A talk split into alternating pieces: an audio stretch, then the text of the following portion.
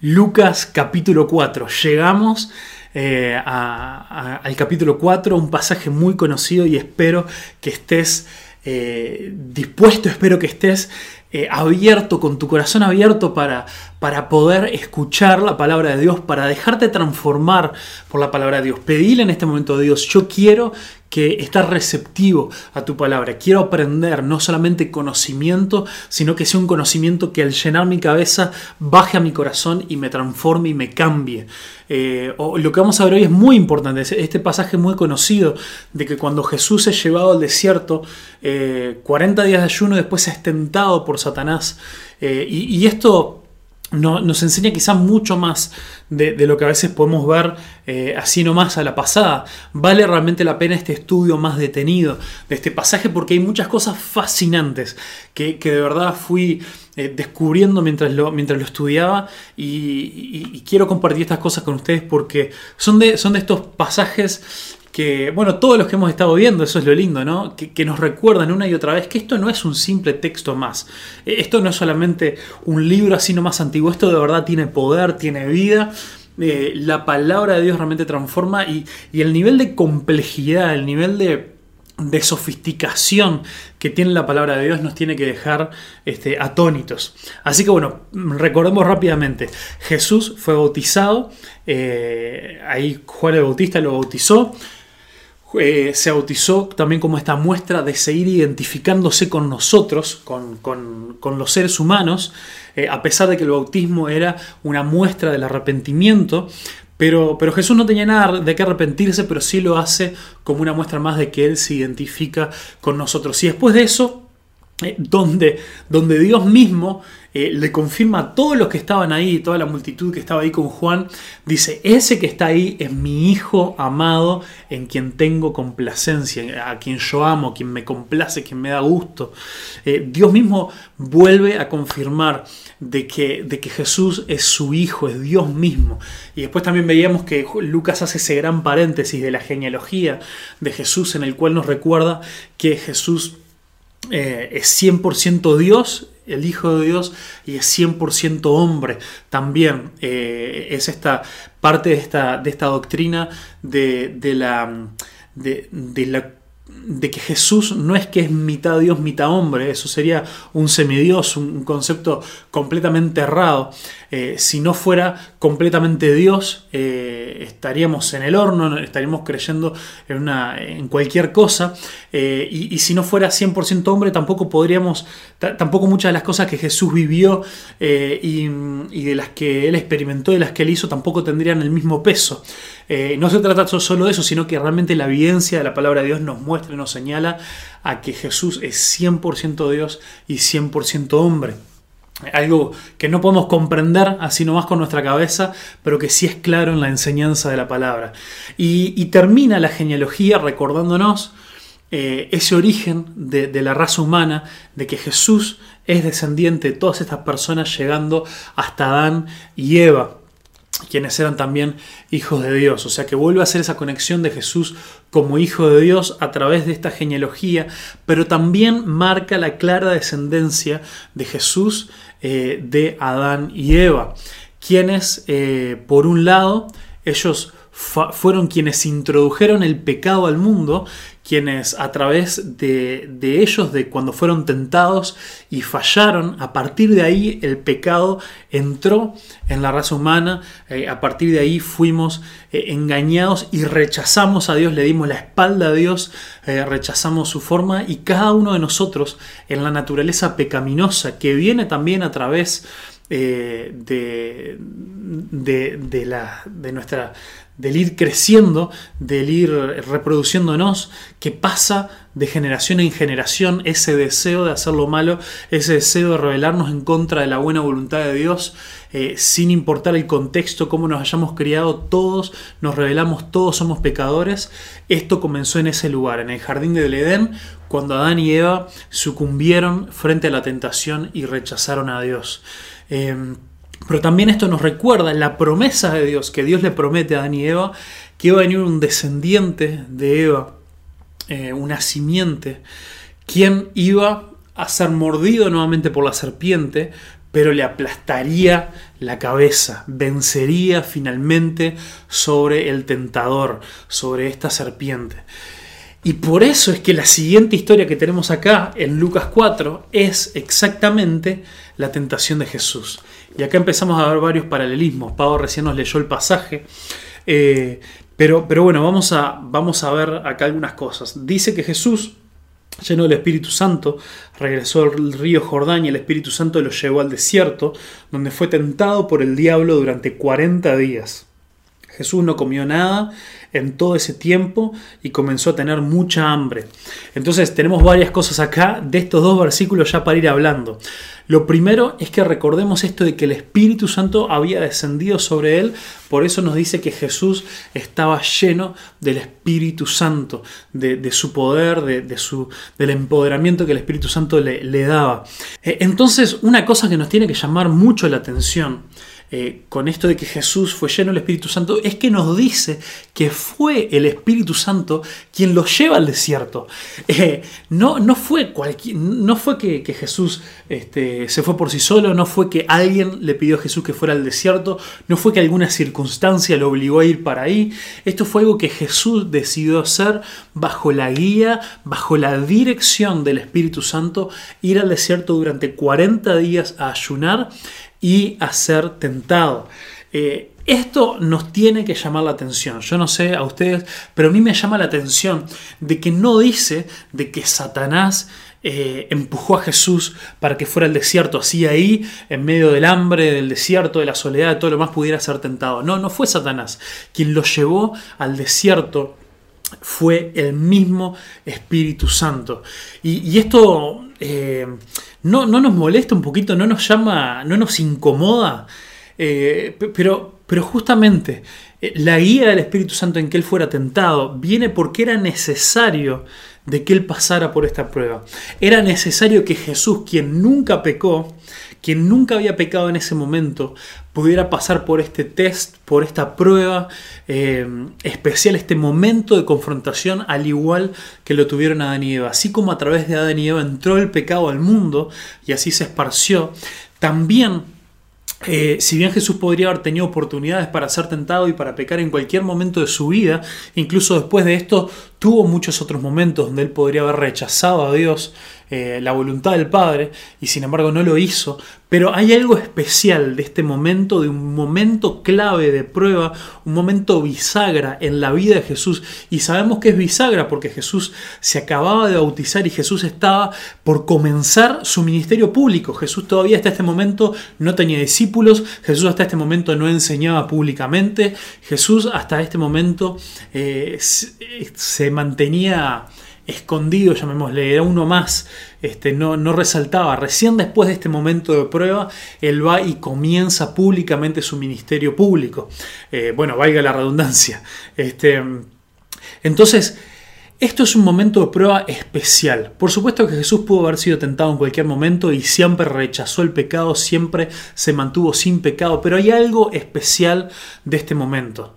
Eh, un momento donde donde claramente eh, Lucas quiere que nosotros hagamos el paralelismo con el momento de prueba de Adán y Eva. Claro que Adán y Eva pudieron haber sido tentados en cualquier momento, pero tuvieron este momento especial en el cual Satanás se les presentó en forma de serpiente y, y los tentó específicamente a probar, a tomar del fruto prohibido del jardín del Edén.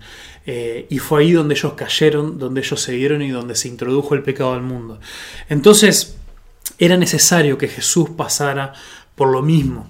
Eh, entonces, en nuestra vida también, si bien tenemos oportunidades de ceder al pecado en cualquier momento, de rechazar a Dios en cualquier momento, también tenemos que reconocer que hay momentos que son claves en nuestra vida, que según la decisión que tomemos, tu vida va a ser afectada eh, completamente para el resto de tu vida.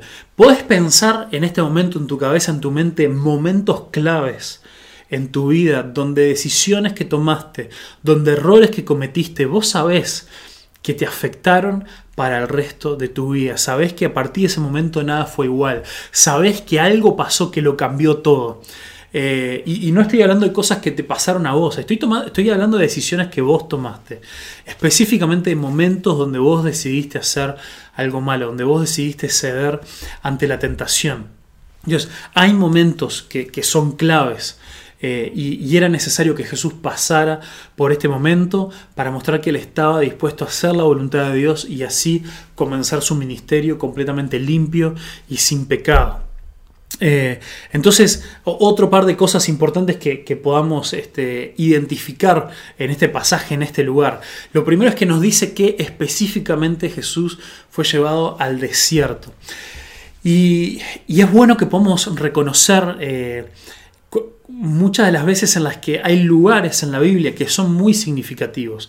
Hay lugares que tienen mucha carga de eh, mucha carga justamente por otro montón de cosas que han pasado en lugares así.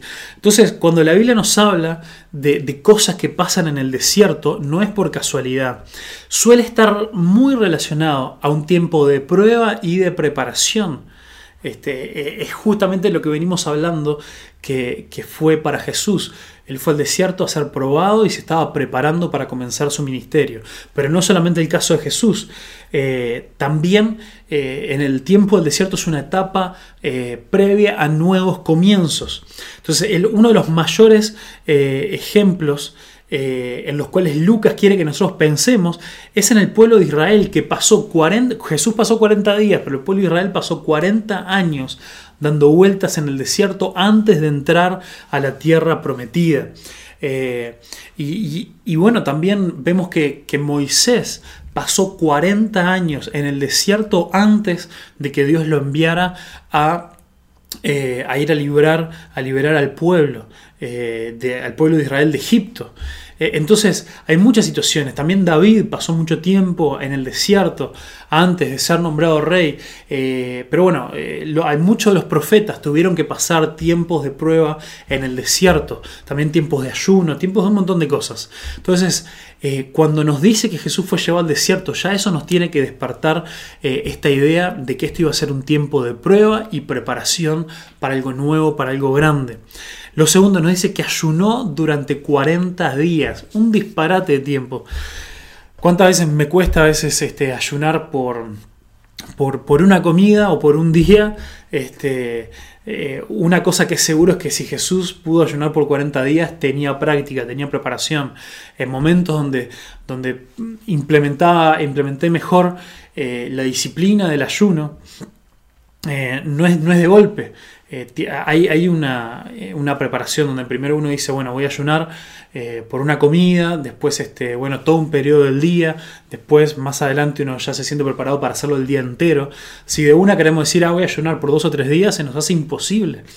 Entonces Jesús era una disciplina que él ya, ya tenía también incorporado en él, pero hacia esto. Entonces, esta no es una predicación sobre el ayuno, pero hay un par de cosas que son importantes porque eh, muchas veces son, han sido tergiversadas eh, en nuestra cultura, en, muchas cosas que escuchamos por ahí. Hoy en día mucha gente habla del ayuno como una forma de mostrarle a Dios que de verdad quiero algo. La gente habla de, de, pedirle o, conseguir cosas que quieren a Dios, eh, que quieren de Dios con ayuno y con oración. Entonces dicen, bueno, está, esto eh, yo oro y pido a Dios por esta, aquella, la otra cosa, no sé qué, pero esta cosa realmente la quiero, realmente quiero que pase, entonces este, voy a ayunar y orar. Este, o hay, que ayunar y orar para que tal cosa y tal cosa pase, para que Dios nos escuche y todo lo demás. Ese concepto no es bíblico, eso no, no aparece, saquémonos esa idea de la cabeza, eso es manipulación, eso es querer conseguir, eh, querer conseguir eh, chantajear a Dios, diciendo, ay, mira Dios, cómo yo estoy sufriendo, cómo no estoy comiendo, este, cómo esto, aquello, lo otro, eh, dame lo que te pido, porque sí, porque yo lo quiero mucho, no ves como yo estoy ayunando y todo lo demás. Eso es chantaje espiritual, chantajear a Dios, eso está mal, eso es errónea. No, no quiero pasar mucho tiempo en esto porque esta no es una predicación del ayuno, pero sí vemos a lo largo de la Biblia otros motivos eh, mucho más eh, fuertes, profundos, motivos realmente sanos por los cuales ayunar. Uno de ellos en el Antiguo Testamento vemos muchísimo a la gente ayunando eh, para demostrar que realmente se sentían mal y estaban arrepentidos de su pecado.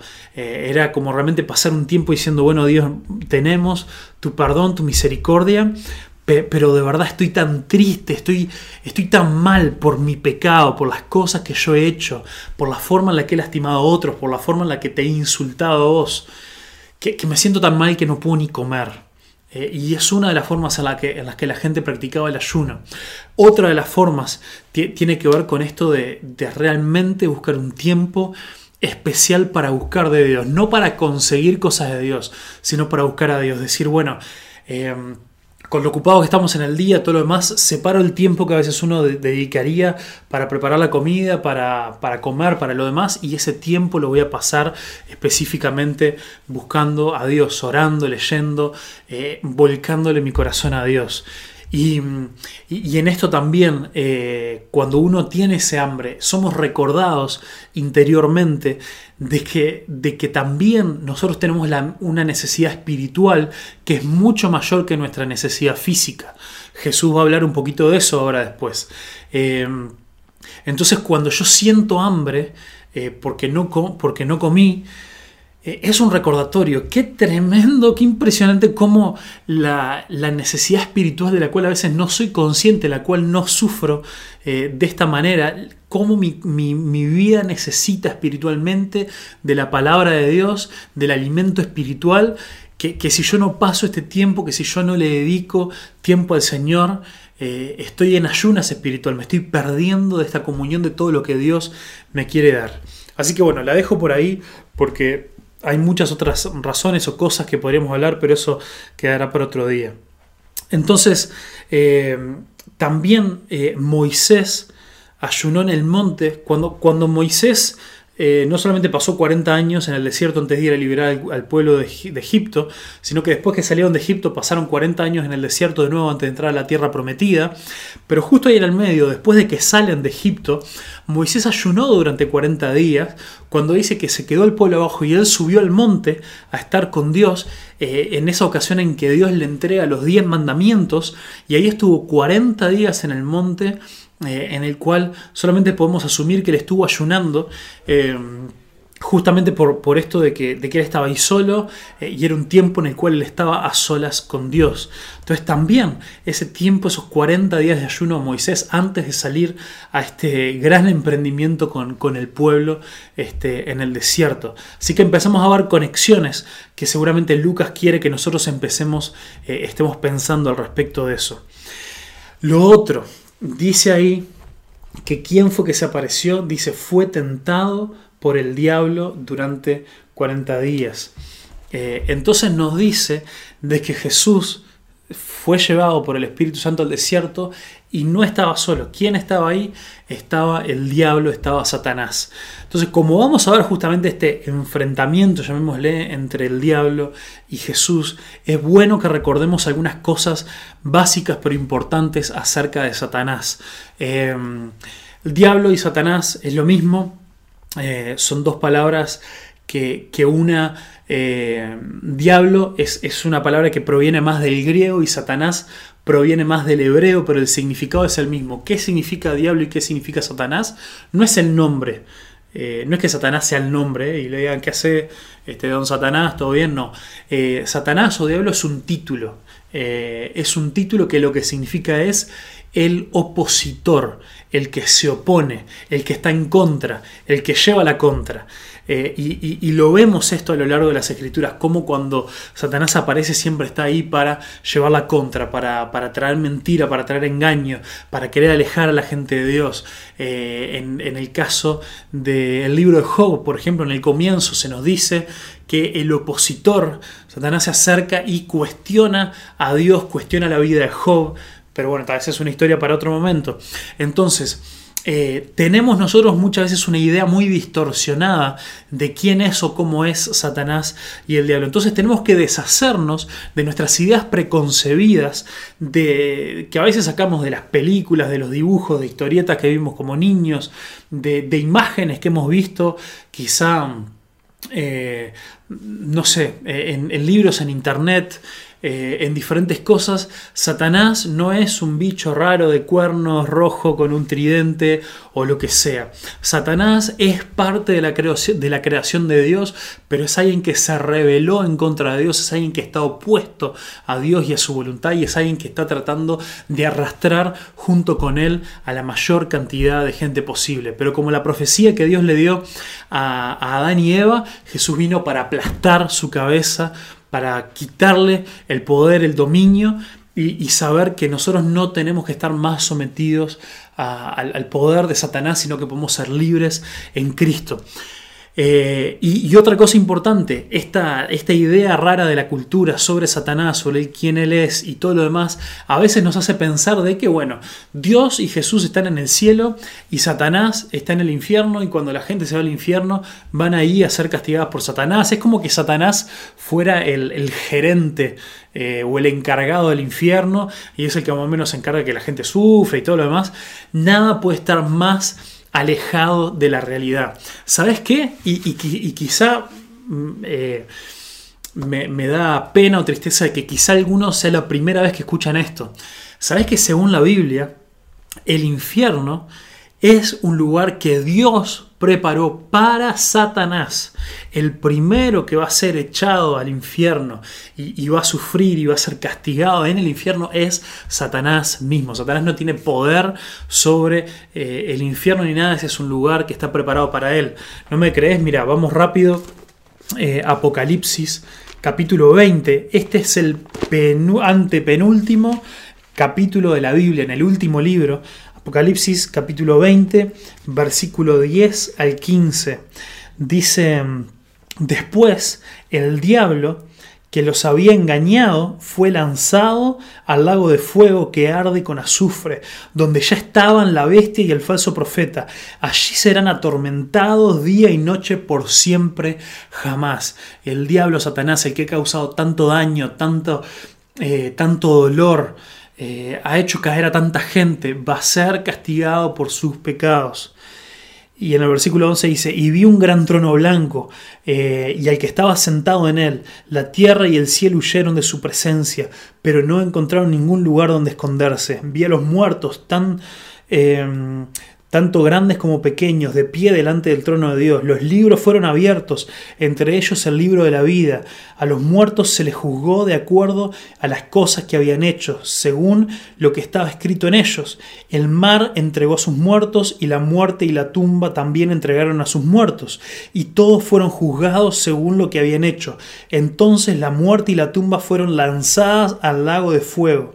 Este lago de fuego es la segunda muerte, y todo el que no tenía su nombre registrado en el libro de la vida fue lanzado al lago de fuego. Acá nos habla de que hay un juicio que, va a ser hecho al final eh, de todo, cuando la historia llegue a su fin, eh, justo antes de que Dios haga nueva todas las cosas, que, vuelva a restaurar, a restablecer eh, los cielos y la tierra para que podamos vivir una eternidad junto con Él. Eh, reinando con él, que eso es lo que pueden seguir leyendo ahí en el capítulo 21, eh, pero nos dice que Satanás y todos sus seguidores, todos los que se han rebelado en contra de Dios, serán eh, juzgados por sus pecados. Y, nosotros justamente aprendemos que nosotros merecemos esa muerte, nosotros merecemos ese castigo, pero Jesús pagó por ese castigo en la cruz y por eso podemos escapar. Pero lo, principal de todo esto, lo que yo quería ir, es que Satanás no es, no es el dueño del infierno ni nada, sino que el infierno está preparado principalmente para Satanás. Saquémonos las ideas equivocadas que a veces traemos de, la cultura general. Em, así, que, así que bueno, lo segundo, eh, vamos a, nos metemos entonces en el tema de las tentaciones, de lo que, de lo que podemos ir aprendiendo eh, acá. Tres tentaciones específicas se nos cuentan de que, de que Satanás le hizo, a, le hizo a Jesús o, le presentó a Jesús. Se nos habla de que le, lo tienta con alimento, lo tienta con poder eh, y gloria a cambio de adoración y lo tienta con probar a Dios por protección. Lo tienta con alimento, de, eh, también era en esto de demostrar que era el Hijo de Dios que convierta las piedras en pan. eh, la gloria, darle poder, darle todos los pueblos, todas las, naciones que Satanás le dice que se las podía entregar y también le dice que él pruebe a Dios para que lo proteja. Eh, como vemos ahí en, ese pasaje que ya estuvimos leyendo. Entonces, antes de mirar cada una de estas tentaciones por separado, es importante notar que Jesús siempre responde Siempre la respuesta que Jesús le da a Satanás le responde usando la palabra de Dios, le responde usando las escrituras. Entonces, esto muestra lo importante que para vos y para mí es muy importante estar saturados, estar llenos de la palabra de Dios. ¿Para qué? Para que nosotros podamos responder a las tentaciones, para que cuando vos y yo somos tentados, para que cuando vos y yo se nos presentan oportunidades de pecar, de hacer lo malo, si tu cabeza y mi cabeza está llena de la palabra de Dios, si nosotros sabemos qué es lo que Dios dice, qué es lo que Dios nos promete, qué es lo que Dios nos pide, vamos a saber cómo responder a estas cosas, vamos a poder decir, incluso en voz alta, ¿por qué no?, lo que la palabra de Dios nos pide, lo que realmente es bueno para nosotros, lo que realmente nos conviene, y eso nos va a ayudar a alejar de Dios. La, única ironía de todo esto es que si Jesús es Dios, cualquier cosa que Jesús hubiera dicho sería palabra de Dios. ¿Se entiende, no? Eh, sin embargo, Jesús elige citar específicamente partes del Antiguo Testamento, de la Biblia, eh, para recordarnos lo importante de estar saturados de la palabra de Dios para responder, para hacerle frente a, la tentación, para resistir a la tentación. Eh, entonces, esto es súper importante. Y lo otro es que todas las respuestas de Jesús, cada una de las cosas que Jesús dijo, eh, son, no, no, es que son de cualquier parte aleatoria de la Biblia, que cite una parte acá, otra parte allá, otra parte allá. No, las tres veces que Jesús habla y que Jesús responde a esto, las tres veces eh, Jesús cita pasajes de Deuteronomio. Deuteronomio es el quinto, el quinto libro de la Biblia eh, y, bueno, y ahí ya estuvimos viendo en el video eh, un poco de qué se trata Deuteronomio. Es este gran discurso final que Moisés le da al pueblo antes de morir. los reúne a todo el pueblo y les empieza a hablar, les empieza a recordar las cosas que realmente son importantes. una de las veces que, Jesús habla, le, cita algo del capítulo 6 y las otras dos del capítulo 8, que es parte de ese mismo discurso inicial de Moisés al pueblo. Eh, entonces, eh, es importante que, que, miremos a ver qué hay de importante, por qué será que Jesús, de toda la Biblia, todo lo que él podía citar, elige enfocarse en este discurso y cita estas palabras. Esto nos indica también que el resto de las cosas que Moisés eh, haya dicho en este discurso son importantes. Eh, estas palabras que Jesús cita tienen un contexto, están metidas eh, en algo importante y grande. Entonces, Moisés, en este discurso, Moisés le recuerda al pueblo los pecados de sus antepasados al rechazar a Dios y al no confiar en sus promesas y pecar contra Él. Justo eh, antes le recuerda los 10 mandamientos, en el capítulo 5 le recuerda los 10 mandamientos y luego les da la oración más conocida, eh, eh, no para nosotros, que quizás sería el Padre Nuestro, sino la oración más conocida para los judíos, que se llama el Shema, que el Shema en, en hebreo significa escuchar, es la oración de escuchar, eso está en Deuteronomio 6, 4 y 6. Deuteronomio capítulo 6, versículo 4 al 6 dice, escucha Israel, el Señor es nuestro Dios, solamente el Señor. Ama al Señor tu Dios con todo tu corazón, con toda tu alma, con todas tus fuerzas. Debes comprometerte con todo tu ser a cumplir cada uno de estos mandamientos que te hoy te entrego.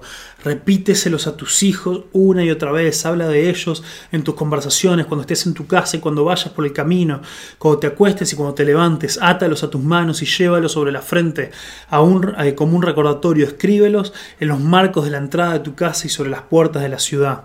y ahí sigue. Pero, pero esta, esta oración, esta petición que, que, Dios le da al pueblo por medio de Moisés, es clave, es importantísima. Les dice, eh, tienen que escuchar, escucha, oh Israel, el Señor Dios eh, uno es, ama al Señor tu Dios con todo tu corazón, con toda tu alma, con toda tu mente y con todas tus fuerzas. Es lo que Jesús después en el Nuevo Testamento resume como el mandamiento más importante de todos. Dice, amar al Señor tu Dios con todo tu corazón, con toda tu alma, con toda tu mente, con todas tus fuerzas, es el mandamiento más importante de todos, junto con amarás a tu prójimo como a ti mismo. Y no podemos hacer uno sin el otro. Entonces, en este contexto, en el contexto que, Dios le dice al pueblo, escucha y amame. Dice, escúchame y amame, escúchame y amame. E, en esto de escuchar la voz de Dios, que es un escuchar no solamente de, oír, no es un escuchar de prestar atención y obedecer. Esta palabra Shema, este escuchar, nunca está separada de la obediencia. Siempre tiene que ver con que está el desafío de que el que escucha tiene que obedecer. O como diría Jesús en el Nuevo Testamento, el que tenga oídos para oír, que oiga. Eh, es como diciendo, si vos escuchaste y entendiste, hace algo al respecto, no te hagas el, no te hagas el loco. Eh, oí, escuchá, pon en práctica. Eh, este, este es el gran marco de, de, estas cosas a las cuales, con las cuales Jesús va a responder. Cada una de las cosas que Jesús le va a responder a Satanás está marcado en esto de que el mandamiento más importante es amar a Dios con todo nuestro ser y escuchar escuchar lo que Él nos dice y obedecerlo, escucharlo, porque Dios nos ama y cuando Él nos habla nos dice cosas por nuestro bien. Cuando Dios nos da un mandato no es para, para oprimirnos, no es para tirarnos abajo, no es para nada de eso. Cuando Dios nos da un mandato es porque Dios quiere lo mejor para nosotros. Cuando Dios te habla, escúchalo. Cuando Dios te dice algo, dale corte. Cuando Dios te habla, escúchalo y obedece y amalo, porque Él te habla, porque Él te ama. Dios nos habla, Dios nos da su palabra porque Él nos ama y quiere de verdad lo mejor para nosotros. Entonces, ¿cómo resistir la tentación? Escuchando la palabra de Dios que nos llevará a obedecerlo y amándolo con todo nuestro ser. Eh, esto es lo que, nos, eh, lo que nos llevará a desearlo por encima de todas las cosas que este mundo nos puede ofrecer. Cuando vos seas tentado, como le pasó ahí a Jesús, recordá estas palabras, de escuchar a Dios y obedecerlo, de amar a Dios con todo nuestro ser. Eh, cuando nosotros escuchamos la palabra de Dios, lo repito, ya lo dije, lo repito porque es importante, escuchá las palabras de Dios que te van a llevar a obedecerlo y recordá que lo que Él nos dice nos lo dice porque nos ama y porque quiere lo mejor para nosotros. La tentación nos hace promesas que no puede cumplir. Dios es el único que cuando nos habla y nos promete cosas, Él realmente las puede cumplir. Y lo segundo es amar a Dios con todo tu ser. Cuando tu corazón, tu vida está completamente entregada a amar y a seguir a Dios, las tentaciones van a parecer como grandes tonterías, no se le van a poder comparar a la grandeza de Dios. Eh, entonces esto nos va a llevar a decirlo por encima de todas las cosas. Entonces bueno, resumiendo, punto uno, vos podés superar la tentación cuando entendés que escuchar y obedecer las palabras de Dios nos ayudará a no ser engañados. No, Satanás lo que quiere es un, es un opositor, es el opositor que lo que quiere es engañarnos, lo que quiere es distraernos, es, mentirnos. Eh, y ahora vamos a ver cómo en las tentaciones, que, en la forma en la que tentó a Jesús.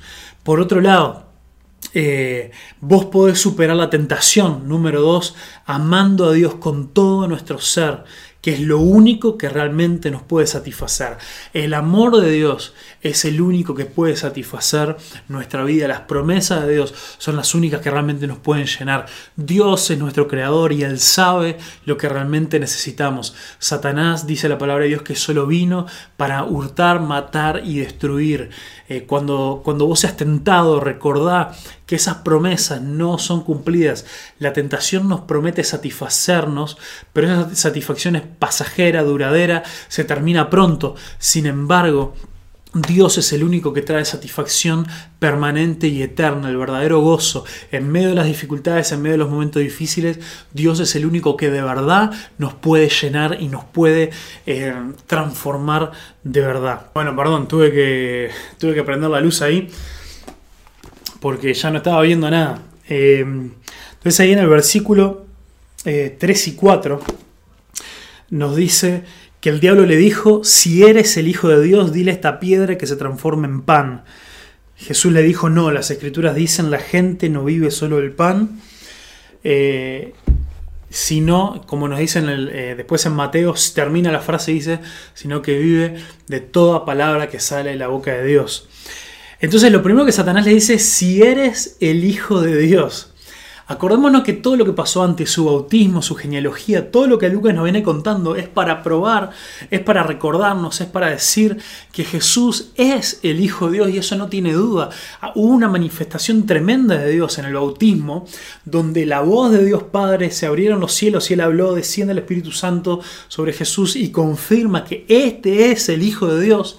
Y Satanás, así como si nada, le dice, che, si vos sos el Hijo de Dios, eh, ¿cómo vas a andar pasando hambre? Si vos sos el Hijo de Dios, hace algo al respecto. A ver, mandate un milagrito acá, convertite una, una piedra este, en pan. Eh, entonces, Satanás pone en duda lo que Dios dijo. Esto es lo mismo, es lo mismo que Satanás hizo en el jardín del Edén. En el jardín del Edén se aparece la serpiente y le dice a Eva, ¿de verdad Dios dijo que vos no podías ni tocar, ni comer, ni nada de esto, este fruto que está acá? Satanás pone en duda lo que, lo que, Dios dice. Satanás siempre hace lo mismo. Vos y yo sabemos cuál es la voluntad de Dios para tu vida y para mi vida. Viene Satanás y nos empieza a poner en duda la palabra de Dios, lo que Jesús nos dijo. Esto es terrible. Esto es algo que, que a Dios no, eh, no le agrada para nada, que nosotros dejemos que Satanás tergiverse, tuerza sus palabras.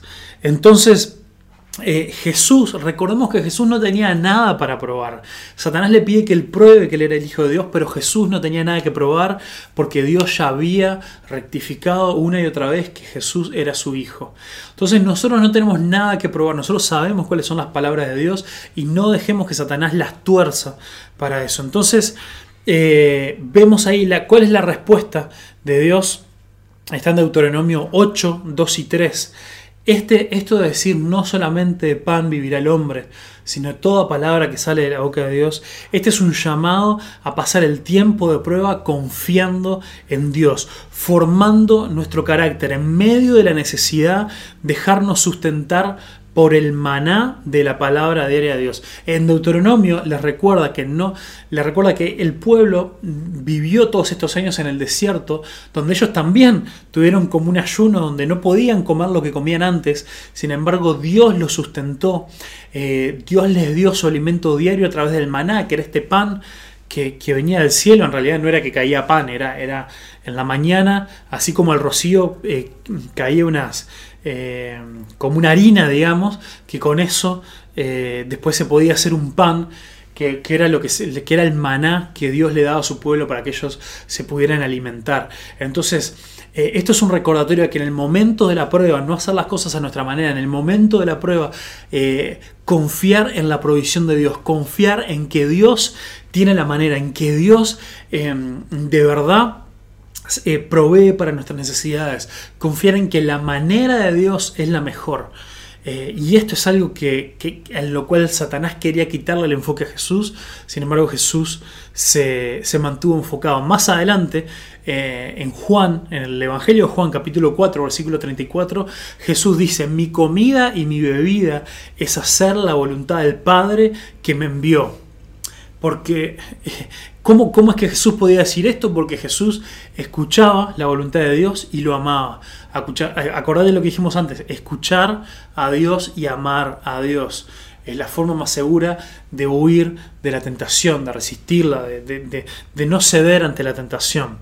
Entonces Jesús dijo, mi comida y mi bebida es, hacer la voluntad de Dios. ¿Cuántos de nosotros podemos nosotros decir que nosotros en medio de la prueba, en medio de la necesidad, en medio de la escasez, realmente lo que nos sostiene es estar seguro que estamos haciendo de la voluntad de Dios?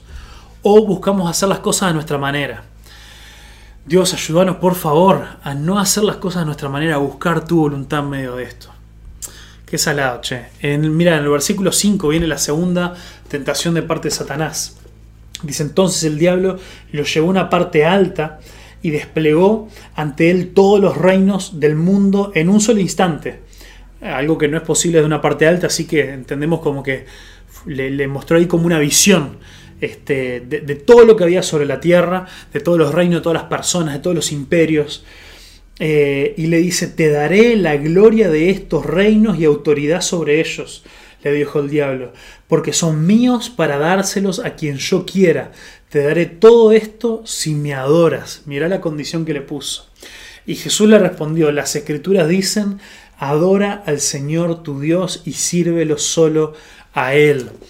Eh, ahí vemos la respuesta de Jesús eh, que viene de Deuteronomio 6, versículo 13. Eh, que, Moisés está instando eh, al pueblo a no, eh, no olvidarse de Dios e irse a otros ídolos, sino que seguir adorando solo a Dios porque el Señor Dios es uno solo, Dios es el único Dios, el único digno de alabanza y adoración. Entonces Satanás le dice que todos los pueblos, todos los reinos del mundo son de él y él se los puede dar a quien quiera. Acá vemos otra terrible mentira de, Satanás y vuelve a hacer algo que él hizo en el jardín del Edén. ¿Sabes qué fue lo que hizo en el jardín del Edén? Eh, a Eva le dijo, si vos comés de esta fruta, si vos comés de este fruto que, que Dios te dijo que no comieras, vas a ser como Dios. Se, transformarán en dioses. Dios no quiere que ustedes coman de este fruto porque si no van a ser como Él. Y, Satanás eh, hace lo mismo también le decía, le decía, si vos cedes ante esto, si vos me adorás, si vos le fallás al Padre, yo te voy a dar todo, vas a ser realmente el Dios de este mundo.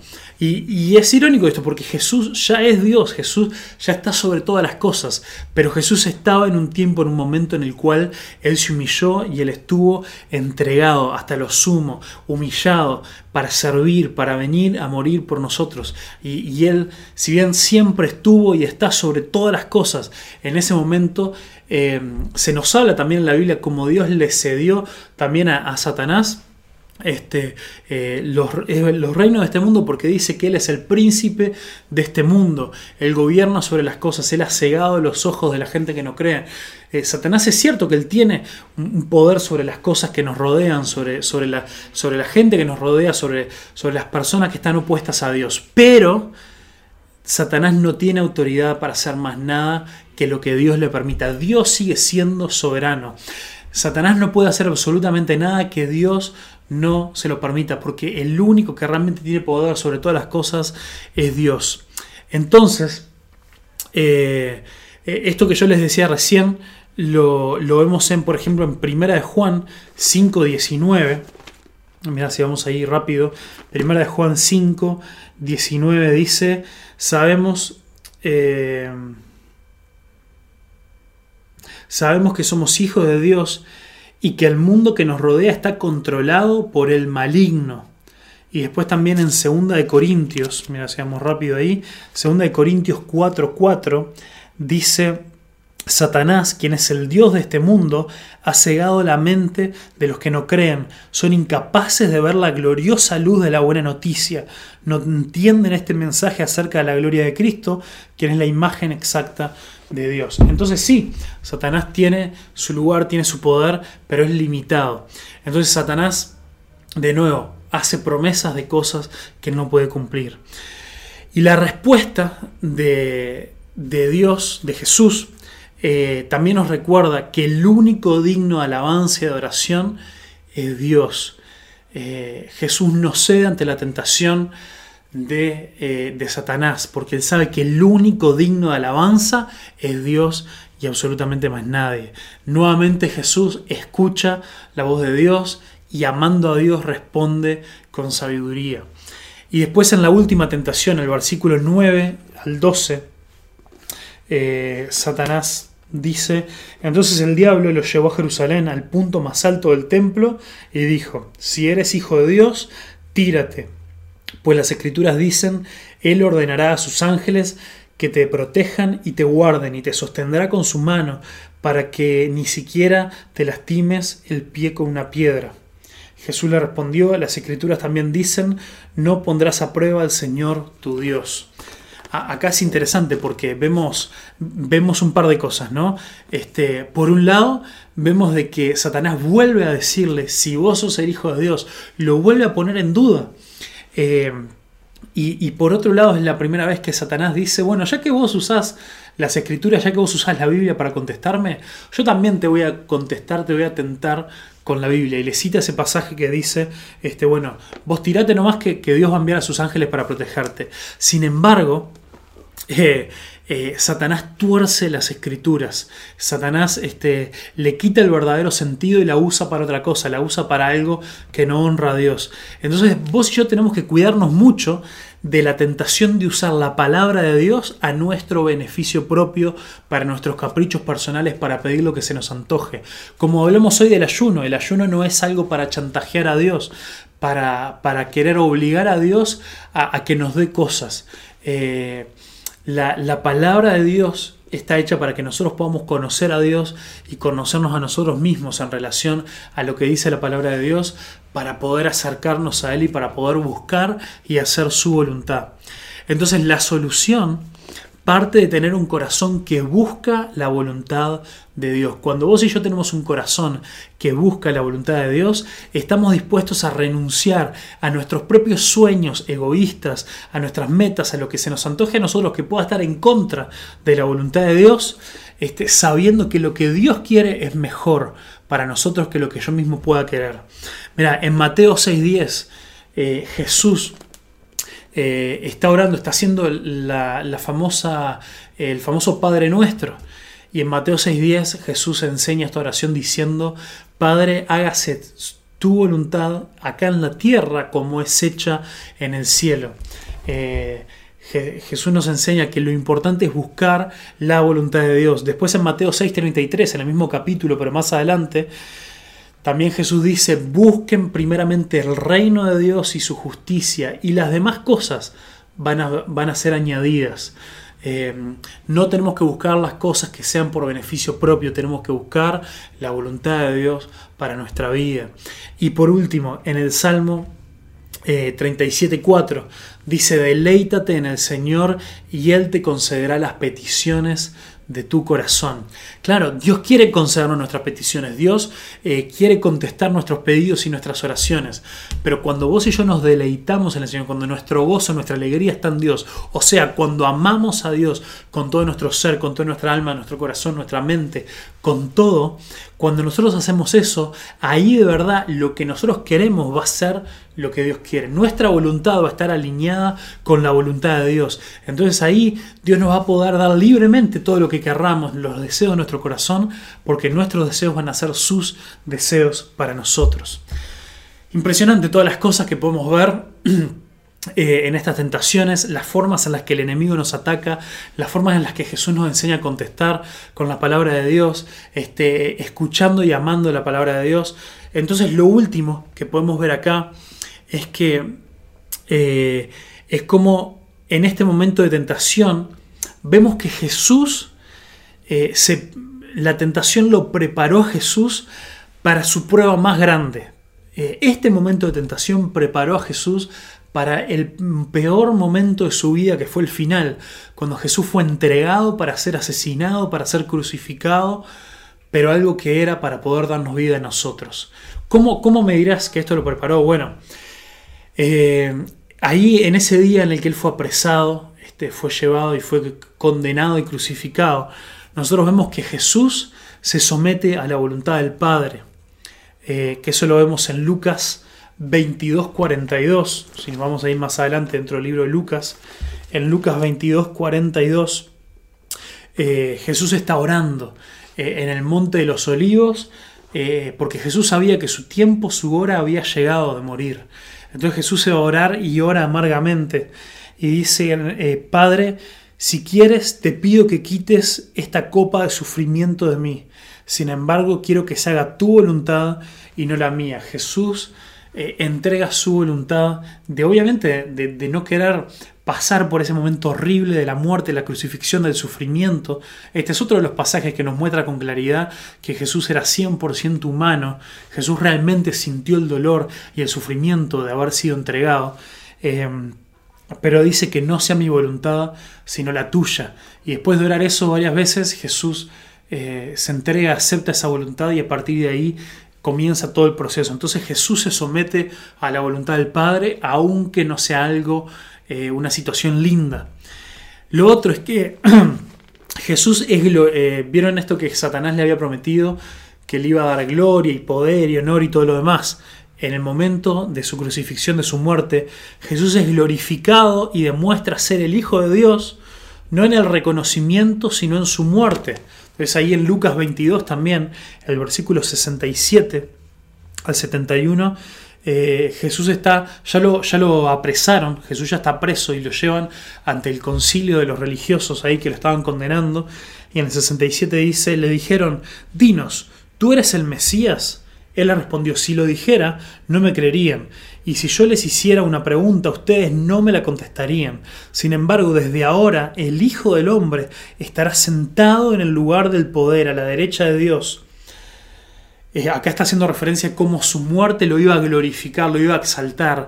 Eh, a partir de su muerte él iba a volver a, la derecha de Dios para gobernar, para estar por encima de todas las cosas. Y ellos que entendieron clarito lo que él les quiso decir, le contestaron, todos gritaron, entonces afirmas que eres el Hijo de Dios. Y él contestó, ustedes dicen que lo soy. Y ellos contestaron, ¿para qué necesitamos otros testigos? Dijeron, nosotros mismos lo oímos decirlo. Así que toman esto como, como la última prueba para, para mandarlo a matar. Eh, y, y, lo último es que Jesús eligió el sufrimiento. ¿Para qué? Para darnos vida a nosotros. Eh, vemos ahí en el capítulo 23 de Lucas, versículo 35, dice la, esto es cuando ya lo habían crucificado, Jesús estaba ahí crucificado, y dice, la multitud observaba y los líderes se burlaban, salvo a otros decían, que se salve a sí mismo si de verdad es el Mesías de Dios, el elegido. Los soldados también se burlaban de él al ofrecerle vino agrio para beber, y exclamaron, si eres el rey de los judíos, sálvate a ti mismo. Encima de su cabeza colocaron un letrero que decía, este es el rey de los judíos. Uno de los criminales colgados junto a él se burló. Así que eres el Mesías, demuéstralo, salvándote a ti mismo y a nosotros también. Entonces acá vemos la misma tentación que Satanás le hizo a Jesús de, decirle, eh, demostrar que sos el Hijo de Dios, eh, tirate de, este edificio, eh, que los ángeles te van a proteger, eh, salvate a vos mismo. Lo mismo le pasa en el momento de la cruz. Y que Jesús haya rechazado esa, esa prueba, esa tentación en el desierto, lo preparó para poder resistir esa tentación en este momento y él hacer la voluntad de Dios, aunque no era lo más lindo, aunque era lo que le trajo mayor sufrimiento, y poder quedarse en la cruz y terminar de morir en ese lugar para que seamos vos y yo los que tengamos perdón y los que tengamos vida.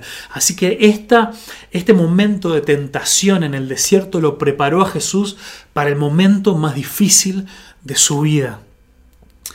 Eh, así que repasemos.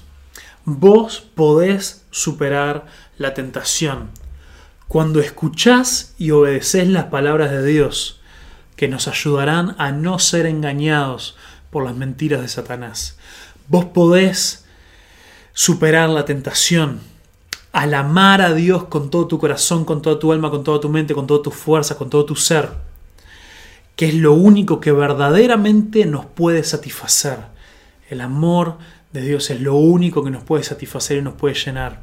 Y por último, vos podés superar la tentación cuando entendés que resistir la tentación te va a preparar para los momentos más importantes de tu vida. Resistir la tentación te va a preparar para los momentos más importantes de tu vida. Pedile a Dios, quiero resistir a la tentación. No quiero ser preso de, de, mis pecados, no quiero hacerle caso a las mentiras de Satanás, quiero creerte solo a vos, que las promesas de Dios son buenas, las promesas de Dios son eficaces. Dios es tremendamente bueno, Dios es el único que merece toda la alabanza, toda la gloria, toda la honra solamente Dios.